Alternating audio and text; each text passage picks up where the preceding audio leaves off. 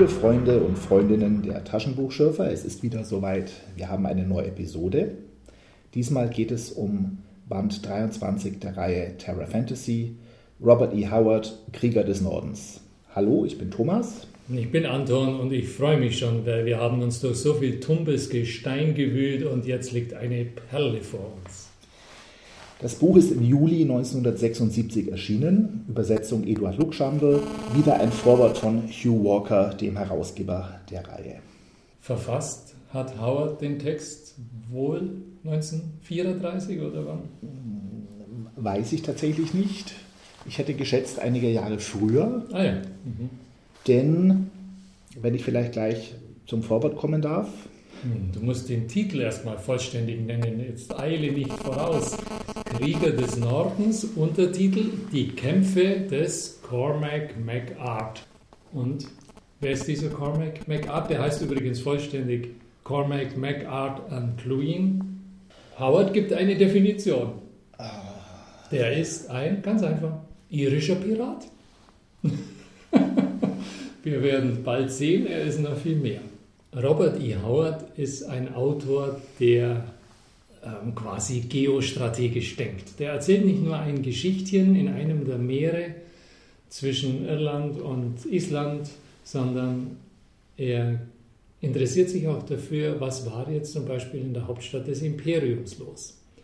Und diese Verortung, die lohnt, dass, es nach, dass sie nachgezeichnet wird. Da gibt es zum Beispiel den Kaiser Theodosius, bei dem möchte ich gern anfangen. Der hat bis 394 hat er geherrscht. Er war der Alleinherrscher, und zwar im Osten wie im Westen. Und man kann sagen, dass so mit seinem Tod war dann die endgültige Trennung von Ost- und Westrom vollzogen. Für Theodosius, das interessiert jetzt Howard, war das Christentum die maßgebliche Religion und zwar in der Form, wie sie im Konzil von Nicäa festgelegt wurde. Heute weiß man, dass Theodosius selbst zu seiner Zeit der Regentschaft niemals gegen heidnische Kulte vorgegangen ist. Theodosius hat auch keine Tempel schließen lassen. Das ist so ein, eine Unterstellung, die ihm immer nachgetragen wird. Mit Theodosius ging das Heidentum unter. Aber das stimmt nicht. Die Tempelschließungen, die hat erst Justinian ungefähr 150 Jahre später verursacht. Also das Römische Reich in der Spätantike ein beeindruckendes Reich, über das man gerne herrschen wollte, und trotzdem ist 410 was Schreckliches passiert. Die Goten drangen im Rom ein und haben Rom geplündert. Und der Plünderer ist der berühmte Alarich, der Heerkönig der Goten, und der wird bei Robert E. Howard an verschiedenen Stellen erwähnt. Das ist eine Figur, mit der hat er sich beschäftigt, die bietet auch viel Geheimnisvolles. Der hat sich nämlich noch im selben Jahr der Plünderung Roms, hat er sich mit Malaria angesteckt, stirbt, als er Kalabrien auch noch erobern will und seine Soldaten machen Folgendes. Um ihn zu bestatten, leiten sie den Busento um, geben dem Fluss vorübergehend einen neuen Lauf, graben das Flussbett auf, bestatten den Alarich und stecken die ganzen geplünderten Schätze, die sie in Rom mitgehen ließen, stecken sie in sein Grab, leiten den Busento zurück und bringen alle Arbeiter um. Das heißt, bis heute weiß niemand, wo ist der Schatz. Kann man nachlesen übrigens in dem Gedicht von Graf Platen aus dem Jahr. Kennst du? Kennst du? Ja. 1828 das Grab im Busento. Also gut, jetzt erwähnt Howard diesen Alarich und sagt, die Handlung, die wir vor uns haben, die spielt 80 Jahre nach Alarich. Finde ich schön, dass er uns das so kundtut. Wir befinden uns also im Jahre 490. Und jetzt das Vorwort. Hugh Walker zitiert ausführlich in seinem Vorwort das Vorwort von Richard L. Turney. der den Originalband herausgegeben hat. Und kommt selber auf die Erkenntnis, eigentlich will Howard zuerst historische Stoffe erzählen. Seine frühen Erzählungen haben Brian McMahon, Cormac McArt, Toller O'Brien, die spielen 400, 500, 1000, 1100 nach Christus und haben relativ wenig Fantasy-Elemente. Aber er schreibt auch für einen Markt und die Konkurrenz drängt ihn zu Weird Tales, einem für ihn relativ lukrativen Markt. Nur möchte Weird Tales Übernatürliches. Und so entstehen die Helden äh, King, Kull und Conan. Fantasy-Geschichten mit übernatürlichen Elementen. Und wir sind jetzt mit dieser Geschichte an Howards Herzblut. Das ist das, was er ja. eigentlich will. Ja. Die Geschichten um die Nordmänner. Du weißt nicht zufällig, was ein Nordmann ist? Aha. Ich habe in Wikipedia nachgeschlagen, was eigentlich ein Wikinger ist. Mhm. Und selbst das ist schwierig. Okay, also die Vermutung liegt nahe, Nordmänner sind Wikinger. Aber Wikinger sind jetzt nicht unbedingt Dänen. Nein, nicht unbedingt. Nicht unbedingt. Okay, also es bleibt offen. Es kommen da noch mehr so Begriffe, über die wir später noch reden müssen. Da wird es echt schwierig nachzuzeichnen, was historisch gemeint sein könnte. Es gibt vier Geschichten in dem Band. Ich würde sagen, ich fasse mal die erste Geschichte oh, ja. zusammen ja, und dann reden wir drüber. Mhm. Krieger des Nordens, Tigers of the Sea. Eine Gruppe von schottischen Kelten sucht Hilfe gegen Wikinger, die die Schwester des Königs entführt haben. Der Barde der Gruppe weiß Rat. Es gibt da eine gefürchtete Bande von dänischen Seeräubern mit einem Wulfheer als Anführer und dem Iren, dem irischen Piraten Cormac MacArt als Berater. Die werden gegen Bezahlung helfen. Das machen die auch, verlangen zehn Stück Gold für jeden Toten plus eine Belohnung.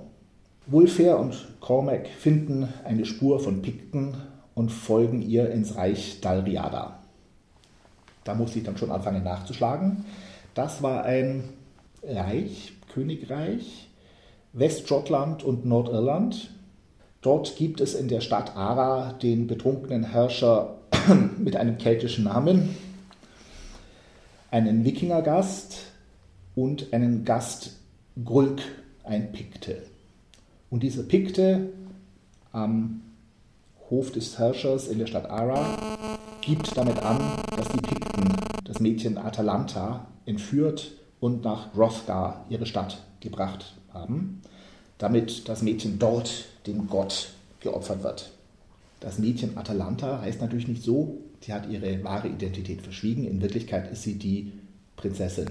Tatsächlich wird Cormac erkannt, muss fliehen, gibt die ersten Toten die Dänen machen sich auf Richtung Piktenland, stoßen auf ein Schiff der Jüten, von dem erfahren sie, dass die Jüten die geraubte Prinzessin den Pikten abgenommen und zu Norwegern gebracht haben.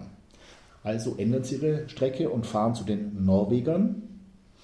Allerdings sind die überlebenden Jüten vorher dort und warnen den Norweger, sodass unsere dänischen Helden mit dem irischen Piraten in eine Falle laufen. Alle Berserkern, vier Seiten Kampfbeschreibung, und nach den vier Seiten greifen auch noch die primitiven Pikten, die inzwischen auch da sind und die Prinzessin wiederhaben wollen, äh, als Opfer in die Schlacht ein. Nochmal zwei Seiten, Schlachtbeschreibung.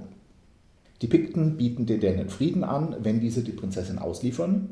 Sie brauchen sie als Opfer, denn immerhin trägt diese Prinzessin den Blutstein des Mondes an einer Kette, die den Pikten vor längerer Zeit geraubt worden war. Aber im Kampfgetümmel ist die Kette zu Halfgar, dem Jütenanführer, gekommen. Und als Cormac die Pikten darauf hinweist, nehmen die ihn als Opfer mit. Ganz am Schluss singt der Barde Donal ein langes Lied und erzählt die Handlung der Geschichte noch einmal in Gedichtform nach. Wulfher, der Piratenchef, lobt das Lied, möchte aber beim nächsten Mal noch eine Schlachtszene mit ihm selber etwas ausführlicher haben. Es ist nett, gibt einen schönen Einblick in die Erzählsituation, die Entstehung solcher Lieder. Man singt halt, was der Kunde will und nicht das, was wirklich passiert ist. Cormac stellt fest, dass das Lied schon jetzt nicht der tatsächlichen Geschichte entspricht. Und das kann man vielleicht sogar für Howards Geschichte selber sehen. Dass Howards Geschichte so nicht die wirkliche Geschichte wiedergibt, zumal das letzte Drittel der Geschichte tatsächlich von Richard L. Turney geschrieben wurde. Howard hat sie unvollständig gelassen. Wie weißt du? Steht im Vorwort, glaube ich. Und Warum ich kann der das? Warum kann der das? Ja, das waren Reste von Howard im, im Zug des Fantasy-Booms der 60er Jahre, der späten 60er und 70er Jahre, hat man alles ausgegraben, was da war. Und dann eben auch die Geschichten von Cormac McArt, weil Howard kannte man von Conan.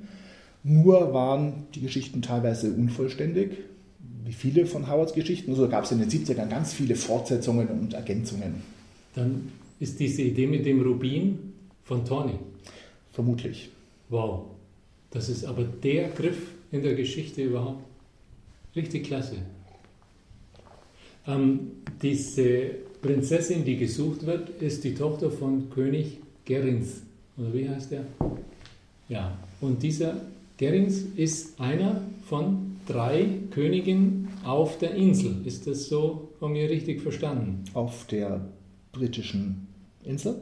Ja. ja. Es gab drei Könige, damit drei Königreiche. Also ich meine, so hat Howard doch sich vorgestellt. Ja. Sollte man erwähnen, bei einem der Könige rätseln wir vollkommen, aber einer ist uns ja wohl bekannt, oder? Ja, König Artus. Oder? Mhm. Ist doch so. Also er erzählt hier eine Geschichte, die spielt parallel zum Sagenkreis von König Artus. Mhm. Das scheint mir ein wichtiges Detail. Warum nimmt er denn nicht die Tochter von König Artus? Das wäre doch der Gag, wenn, wenn Cormac mit König Artus zusammentrifft. Wieso lässt er den mit diesem völlig unbekannten König Gerins da zusammenkommen? Vielleicht hätte man, wenn Artus eine Geschichte auftauchen würde, ihm eine größere Rolle zuweisen müssen. Die Leser hätten mehr erwartet. Also historisch gesichert ist das ja nur einer, von dem man mit Sicherheit weiß, dass er gegen die Angeln, die Jüten und die Sachsen gekämpft hat, die so in der Zeit um 490 und ein bisschen später in Britannien eindrangen. So hätte Howard Artus ja darstellen können, aber er verzichtet vollkommen auf den Knaben. Das ist doch, also das finde ich eine, eine, dieses Fehlen dieser Person und praktisch, er hätte ja wirklich einfach nur statt Gerins den Artus nehmen können. Das finde ich erstaunlich. Ich hätte das zu gern ergründet, aber ich bin nicht dahinter gekommen, wieso wird der ausgespart. Ich habe nicht drüber nachgedacht, tatsächlich. Ich weiß schon, der interessiert dich. Nein. Also machen wir weiter. Der historische Hintergrund. Die britischen Inseln sind zu der Zeit letztlich von Kelten also Howard besetzt. spricht ja von Westkelten. Was ist denn bitte ein Westkelte? Ich nehme an, er meint die Inselkelten, letztlich die, die gälischen Kelten im Gegensatz zu den Festlandskelten. Und Cormac, unser Held, ist ein Westkelte. Ja. Oder nein, du sagst Gäle. Ja. Irischer Gäle. Ja. Wer vor den Kelten da war, weiß man nicht, andere Leute. Und nach den Kelten oder die Kelten werden bedrängt eben von den Angeln, den Sachsen, den Jüten, die aus der Gegend um Norddeutschland, Süddänemark kommen und die ja letztlich später erfolgreich in England sind und so den, das Land der Angelsachsen dort gründen. Howard setzt das alles ein bisschen voraus. Ich finde das schon recht cool. Äh, Seite 21 steht einfach, Fortigans Beispiel schreckt mich ab ohne irgendwie zu erklären, wer das eigentlich ist. Erst ein paar Seiten später hören wir, dass ja dieser keltische Herrscher die Sachsen zu Hilfe gerufen hat gegen die Konkurrenz. Und zwar die berühmten Hengist und Horsa, die dann ihm zu Hilfe kamen, um die Pikten zu vertreiben, wie Howard schreibt. Und wie das so oft ist, die gingen dann nicht mehr weg und blieben im Lande. Und die Römer? Die Römer sind nach dem Fall Roms fast völlig aus England wieder abgezogen. Es sind ja auch welche geblieben. Jetzt muss ich wieder über den reden, den du, von der dich nicht interessiert, wird ja behauptet, König Artus war ein möglicherweise Hauptmann, ein, jedenfalls ein Legionär in höherer Stellung, der gesagt hat, ich bleibe mit meinen Getreuen damit die Wilden ähm, diese Reste der Zivilisation nicht überrennen. Könnte nicht König Gerins auch so einer gewesen sein? Eine der Figuren gibt es ja hier mit römischem Einschlag. Also es gibt schon noch. Markus. Ja. Aber Gerins hat ja auch so physiognomisch, wird der ein bisschen anders beschrieben. Könnte sein. Also es ist offen. Das könnte sein. Okay, und diese erwähnten Pikten, das sind Afrikaner, oder? Weil dunkelhäutige Menschen, das, das kennen ja nur ähm, Leute aus Kenia und Nigeria und die sind da oben unterwegs, oder? So dunkel sind sie, glaube ich, nicht. Wie dunkel sind die denn? Howard schreibt von dunkelhäutigen Menschen. Hm. Und waren sicher keine Afrikaner. Keine Afrikaner. Bestimmt nicht. Du fällst nicht drauf rein. Man weiß es über den Namen. Pyktis, das sind die Bemalten. Und es gibt ah. Historiker, die gehen davon aus, dass diese Menschen sich so stark tätowiert haben, dass sie jemand, der nur im Vorübergehen oder im, in Feindberührung einen Pikten sieht, ah. sagt, der ist dunkelhäutig, weil er so tätowiert ist. Was mir noch aufgefallen ist an der Sprache der Geschichte, dass Howard tatsächlich einige der ja, germanischen Kenningar benutzt. Das ist in der germanischen Poetik ja, Umschreibungen für Gegenstände, die in der Sagendichtung auftauchen. Ich habe mir ein paar Beispiele rausgesucht aus Wikipedia. Bienenwolf, Beowulf sagt man für Bär, weil so ähnlich wie ein Wolf hat aber auch was mit Biene zu tun. Einer meiner Favoriten, Schildbeißer für Axt. Und dann gibt es andere, die man nur kennt oder nur erkennt, nur auflösen kann, wenn man sich in der germanischen Mythologie auskennt. Swafnirs Saalschindeln zum Beispiel. Swafnir ist ein Wort für Odin. Odins Saalschindeln, wenn man weiß, dass die Valhalla mit den Schilden der Gefallenen gedeckt ist. Weiß man, die Saalschindeln, das sind die Schilde.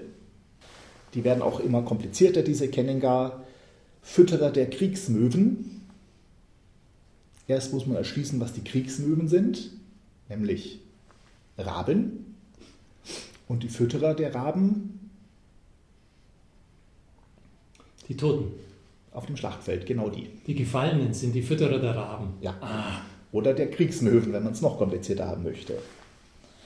Und Howard spricht jetzt von einem Todesregen.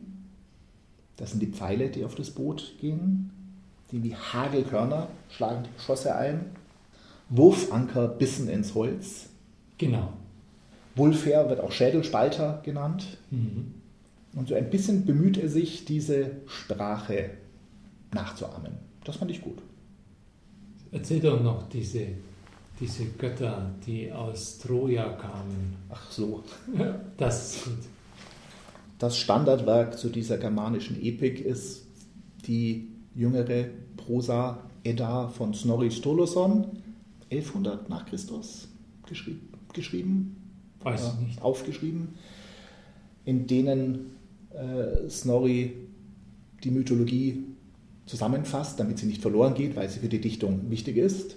Und im Vorwort dazu erklärt er, ähm, dass die germanischen Götter, Odin, Thor, diese ganzen Leute, eigentlich Helden aus Troja sind, die nach dem Fall Trojas geflüchtet sind und über Umwege bis in den Norden gelangt sind.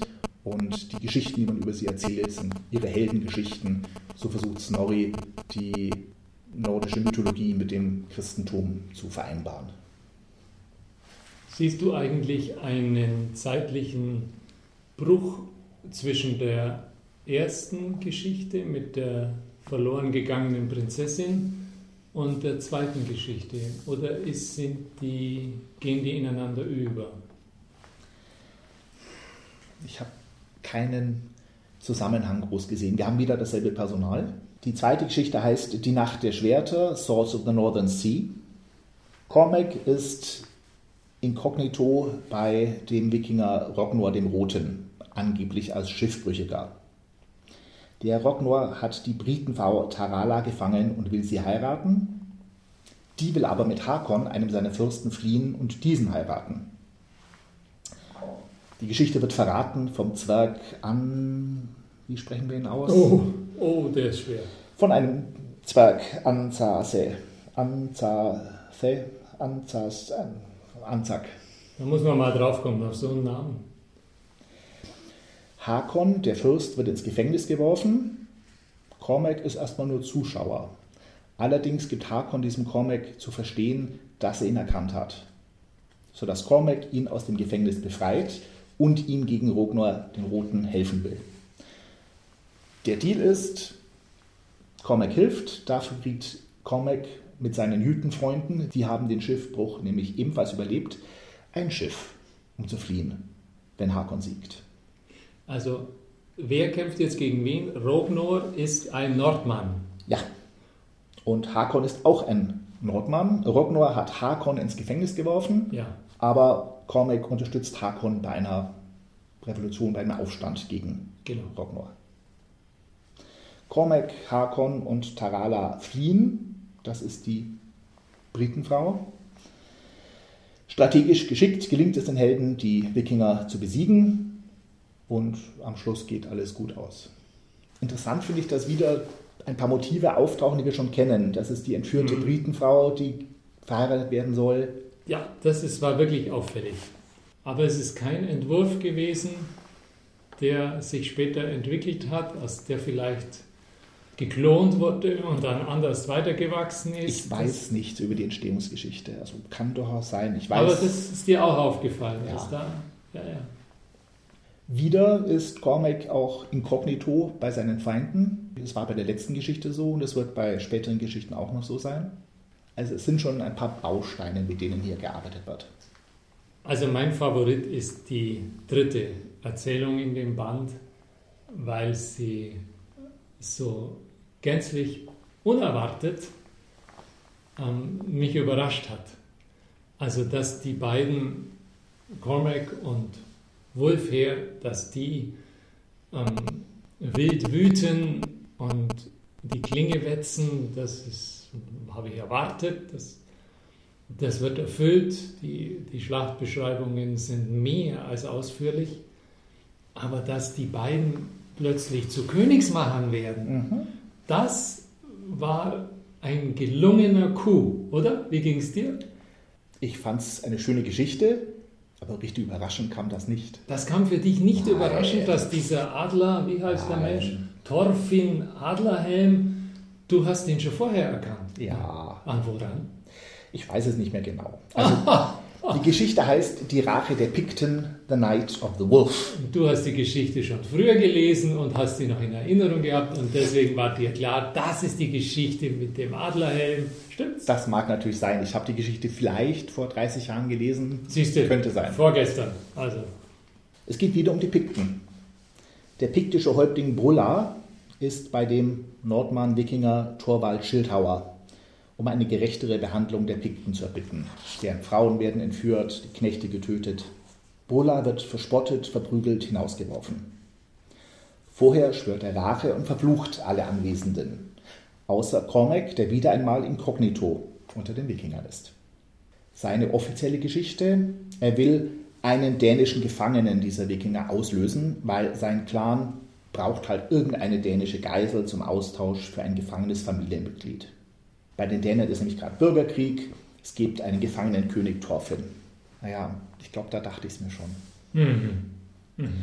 Cormac ist von Anfang an erkannt worden, seine Geschichte hat niemand geglaubt, er wird ins Gefängnis geworfen. Als die Pikten angreifen, die haben ja Rache geschworen, befreit ihn einer der Wikinger, stirbt aber dabei. Cormac schließt mit den Pikten einen Nichtangriffspakt oder mit dem Anführer der Pikten, Brulla. Cormacs Ziel ist ab jetzt, er will den Gefangenen befreien, zu Cormacs Leuten, Wulfher, wieder. Das gelingt auch auf einem Wikingerschiff. Das eigene Schiff haben die Pikten zerstört. Die werden hier fast als Naturgewalt beschrieben. Die Pikten sind aggressiv, unkontrollierbar. Alle 400 Nordmänner sterben bei dem Angriff der Pikten. Mehr als 1000 Pikten sterben. Und am Schluss stellt sich raus, überraschend, dass der Befreite natürlich jener Thorfinn ist, dessen Bürgerkriegsgegner mehr oder weniger besiegt ist, sodass er mit Hilfe der Dänen König werden kann. Dafür sollen Wulfher und die anderen Dänen nicht mehr geächtet sein. Vielleicht habe ich es geahnt, als dieser Thorfinn erwähnt wird und der Bürgerkrieg, denkt man sich, warum den jetzt erwähnen? Der spielt doch bestimmt später eine Rolle. Die Pikten werden beschrieben als klein, dunkel, als primitives Volk. Sie sind auch ungerüstet. Ja, die Pikten. Kurzer Exkurs. Auf jeden Fall, weil Howard ist von diesem Volk derart fasziniert, dass es, ähm, das ist ja schon fast eine schriftstellerische Besessenheit, die ihn da treibt, denen immer wieder nachzuspüren. Also, was hast du zu bieten? Howard hat alle, hat viele seiner Geschichten in einem zusammenhängenden Kosmos geschrieben. Es fängt an im turischen Zeitalter, 100.000 vor Christus.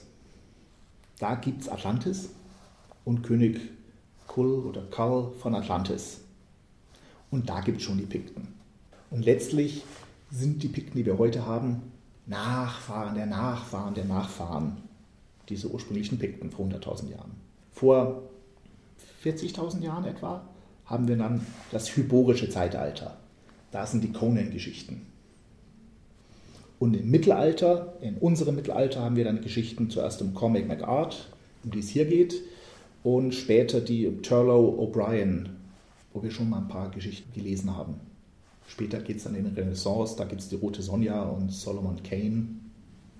Und die Pikten sind sowas wie Howards Leitmotiv, die gab es schon immer. Die haben längst nicht mehr ihre alte Größe, aber sind noch Erinnerungen an dieses alte, hyborische, turische sogar Zeitalter.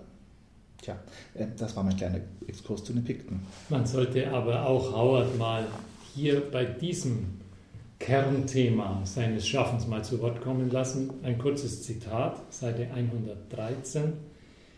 Denn diese Pikten waren die Nachkommen eines verschwundenen Volkes, die Überlebenden einer älteren Epoche. Mhm. Ältere Epoche, die letzten Vertreter eines dunklen steinzeitlichen Imperiums. Daher, daher kommt das, das Imperium der Pikten. Imperium, das unter den Bronzeschwertern der ersten Kelten zerfallen war. Nun kämpften die letzten Überlebenden am unwirtlichen Rand der Welt, die sie einst beherrscht hatten, um ihr nacktes Dasein. Zitat Ende. Weil die Angeln, die Jüden und die Sachsen sie immer weiter zurückdrängen. So stellst du dir das vor. Ja, die Kelten haben sie ja schon vorher zurückgedrängt. Die Kelten haben sie umgebracht. Und die, die noch da sind, werden jetzt zurückgedrängt. Ja. Das muss ein großes Imperium gewesen sein, wenn da jetzt noch Tausende gegen Wolf her anrennen, oder? Also die Geschichtsforscher, die man ja auch Geschichtskonstrukteure nennt, die verorten die Pikten in Schottland. Und von Herkunft und Sprache, wobei ich nicht weiß, wie viel Sprache man da noch hat, würden Sie sagen, das sind britannische Kelten. Jetzt geht das ja gar nicht zusammen. Ein Volk als Adjektiv britannisch, aber als Kälte zu bezeichnen, wenn die vorher von den Kelten niedergemetzelt wurden, wird schwierig. Man kann sie, glaube ich, ganz gut abgrenzen, wenn man ihre Feinde mal auflistet. Die Feinde der Pikten waren die gälisch-irischen Kelten, also haben wir Cormac, mhm. das ist der klassische Feind der Pikten, oder? Hier aber der sympathische Held des Buches. Auf jeden Fall. Und das sind wohl auch die Skoten dann, gell? Okay, du bist ja auch nicht sicher, dann lassen wir das. Es wird wirklich langsam verwirrend. Weiter in unserer Feindliste, Feinde der Pikten, also gälisch-irische Kelten, dann die Römer natürlich und vor allem die Wikinger. Jetzt sind die Römer, sind ja irgendwann mal verduftet. Mhm. Und wie man meint, haben wir vorher schon erwähnt, König Artus ist ein Überbleibsel dieser verdufteten Römer. Das heißt, in dieser Zeit, wenn als diese Geschichten hier angesiedelt sind, wo die spielen, in dieser Zeit sind die Römer weg, haben ein Vakuum hinterlassen und die Pikten strömen nach Süden. Könnte es nicht sein, dass da gar keine da waren, die gegen die Pikten anrannten, sondern dass die Pikten sich unbeliebt machten, weil sie plötzlich die Aggressoren waren. Die wollten sich dieses Vakuum schnappen. Über die historischen Pikten weiß ich nichts. Ein Vakuum wird es nicht gewesen sein, weil die Römer haben die Kelten ja nicht verdrängt, sondern die haben mit ihnen, unter ihnen gelebt. Das heißt, als die Römer weggingen, war da vielleicht ein kulturelles Vakuum. Ah, So darf man sich das nicht vorstellen. Mhm. Also, wir sind, Howard schreibt, 80 Jahre nach Allerich. Und in der wirklichen Welt war 80 Jahre nach Allerich war in diesem Süden England. Du kennst Bars wie deine Westentasche.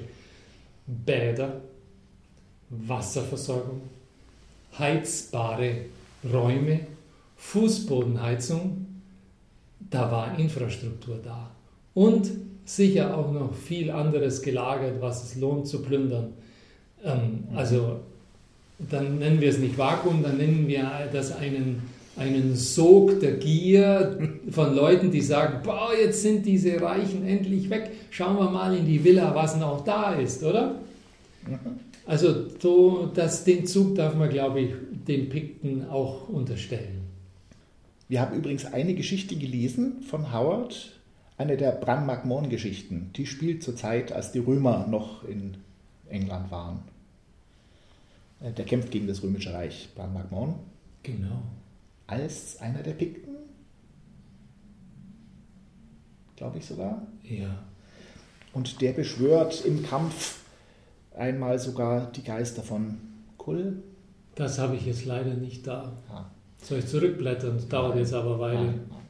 Die letzte Geschichte heißt Tempel des Grauens, The Temple of Abomination. Eine kurze Geschichte. Die letzten zwei oder drei Seiten stammen wieder nicht von Howard und ich glaube, diesmal ist es sehr wichtig, sondern von Turney 1973. Cormac und Wulfhere sind diesmal in England, wo sich ja auch die Dänen viel rumgetrieben haben.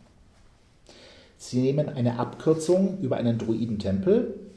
Gibt eine interessante Diskussion über das Christentum, ist dir das aufgefallen, Seite mhm. 133. Mhm. Wir werden orientiert, es gibt also einen Arthur dort und hier hast du endlich deinen Artus. Das soll, dieser Arthur soll Artus sein. Es gibt einen Arthur, ein blonder, wilder Kelte, der Sohn Uthers. Mhm. Schwarzhaarig. Comic weiß schon, das ist nie und nimmer der echte Sohn von Uther. Das lässt ihn auch sagen. Hier, ich habe es gefunden. Arthur ist ebenso wenig Uther Pendragons Sohn wie du. Uther war ein schwarzhaariger Wahnsinniger, mehr Römer als Brite. Arthur ist so blond wie Erik hier und er ist ein reinrassiger Kelte. Lancelot taucht auch auf als abtrünniger Gallo-Römer, der Petron liest Genau, Lancelot und hat den Arthur dazu gebracht, dass er sich zum König machte, sonst wäre er immer noch ein räuberischer Häuptling. Der tunkt ihn tief in den Matsch, oder? Mhm. Ja, warum? Und Gawain, der kann den Lancelot gut nachmachen. Hm. Also, da hast du deine Heldentruppe, die so im Nebenbei erwähnt wird. Ja. Aber die Hauptsache ist Cormac und Wulfhere und der Druidentempel. Dort gibt es dann letztlich so satyrartige Gestalten, die die beiden nicht erkennen, weil sie mit griechischer Mythologie nicht vertraut sind. Mhm. Cormac tötet eine. Das ist nett, das kriegen wir nur von außen mit. Zum ersten Mal haben wir nicht die Perspektive von Cormac. Er ist im Tempel allein. Und wir kriegen von außen erzählt, dass da drin wohl ein Kampf stattfindet. Es gibt menschliche Steinstatuen, die grauslich anzusehen sind und eine Falltüre. Sie finden einen angeketteten, misshandelten Mann, Fabricius, ein christlicher Priester. Der erzählt, das ist gar kein Druidentempel, der wäre ja gut und rein, Druidentempel sind okay für diesen christlichen Priester, sondern irgendwas Finstereres. Und ich glaube, da verlassen wir Howard und nähern uns Turney. Die Satyren greifen an, getrieben von einem Mann dahinter. Den tötet Cormac, treibt ihn in den Abgrund unter der Falltür, wo etwas Bedrohliches schmatzt. Fabricius im Sterben erzählt, dieser Mann, den sie da runtergestoßen haben, war ein schwarzer Druide, der letzte der Schlangenmenschen. Auch die Schlangenmenschen gab es schon im turischen Zeitalter bei Kul von Atlantis. Diese Schlangenmenschen herrschten vor den Menschen auf der Erde waren Diener der Alten, Schöpfer der Menschen und Ziegenmonster. Und unten haust der letzte Schogote. Fabricius stirbt, respektiert von den Helden. Naja, und das ist ja Lovecraft. Ja, Howard hat auch Elemente von Lovecraft übernommen. Also ja, es würde zu Howard passen, so eine Monstergeschichte geschrieben zu haben, aber der Bruch, finde ich jetzt zu den realistischen, historischen Geschichten um, um Cormac und Wolf her. Und auch dieser relativ simple Plot, sie gehen in den Tempel und da drin haust ein Schorote, ein hm, wirkt so, als wäre es nicht von Howard, sondern von, von Turney rangeklebt. Du meinst, Howard hätte das noch ganz anders ausgefaltet? Ich weiß nicht, was Howard da vorhatte. Hm. Also der Bogen ist sehr kurz, die, die Handlung ist kurzschlüssig und wie die Helden reagieren, das bleibt weit hinter dem zurück, was sie vorher geschafft haben. Insofern, ja, es missglückt. Vielleicht hätte man die besser nicht veröffentlicht. Andererseits, die interessanten Gedanken zu Artus und zum Christentum wären sonst verloren gegangen. Könnte sein, dass das den Herausgeber bewogen hat. Also die Charakterisierung von Wulfher als ähm, wilden Nordmann. Ist er ein Nordmann? Ja, ja, ja ein Däne. Definitiv. Ähm, dieser wilde Nordmann, der im Grunde über den Gedanken der Barmherzigkeit im Christentum lacht, mhm. charakterisiert ihn als blutrünstigen Kämpfer in, in, größerer Tiefe, als es die Schlachtbeschreibungen mhm. vorher tun. Die Figur wird für mich dadurch viel, viel plastischer, mhm. indem er zunächst neugierig fragt, ähm, was ist das für eine Sekte?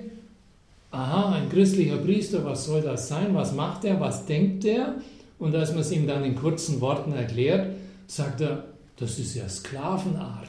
Das sind ja lauter Feiglinge. Na, da bin ich doch lieber einer, der mit dem Schwert in der Hand stirbt. Und das ähm, zeichnet diesen mhm. Wolf her zum ersten Mal fast, möchte ich sagen, richtig gut. Ja. Und darum enttäuscht auch ein bisschen, finde ich, dieses versöhnliche Ende mit dem Fabricius hm. und dem Respekt für das Christentum. Hm, das ist jetzt nicht Christentum, das ist jetzt mehr ein Humanismus, der da zur Sprache kommt. Den findet man zwar auch im Christentum, aber was er hier meint, ist Aha. so eine Weltgemeinschaft der Gleichen. Das, das ist äh, seine, seine, Ding, seine Sicht. Und ja, das ist dann am Ende natürlich bloß noch blass, das ist klar. Aber im, im Ganzen ähm, kann man das nach so einer Perle, die wir da vor uns hatten, kann man das verkraften. Ja. Ein blasser Abgang, oder?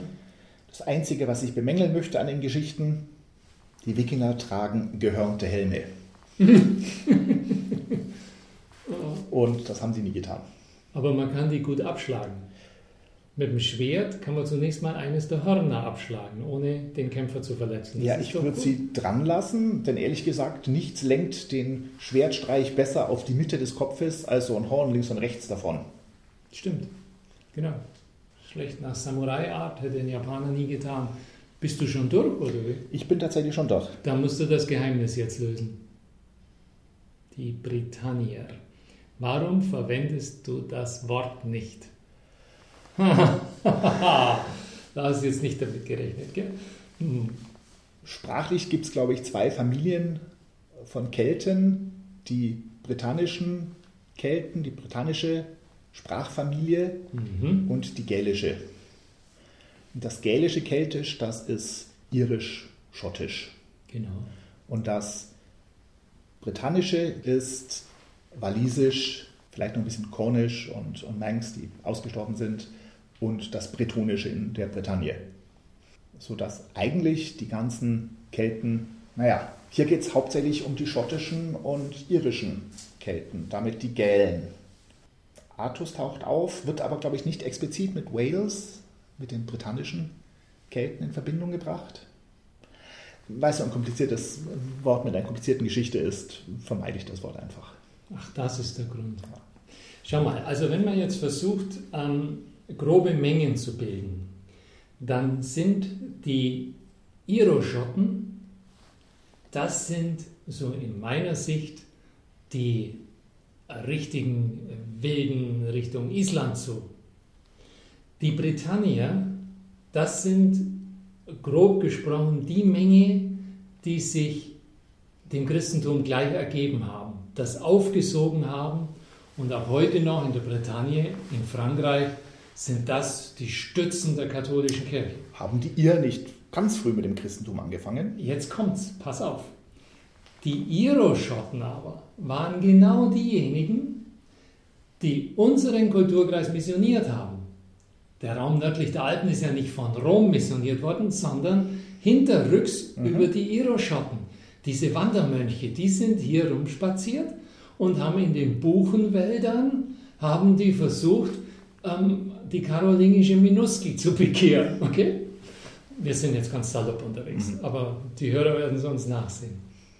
Warum sind dann die Britannier immer, also jetzt in der Literatur gesprochen, schau mal C.S. Lewis an zum Beispiel, wieso sind die Britannier immer die hochgeschätzten Träger abendländisch-christlicher Kultur?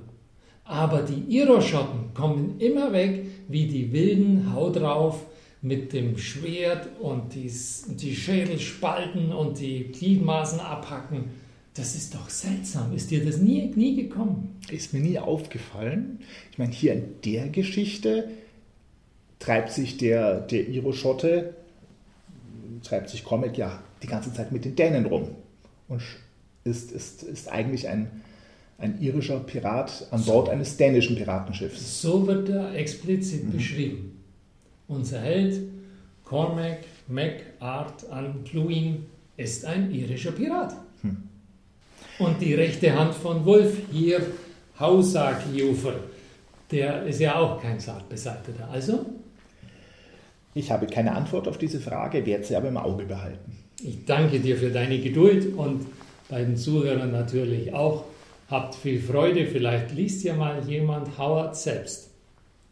Ich war Anton, tschüss. Ich war Thomas, tschüss.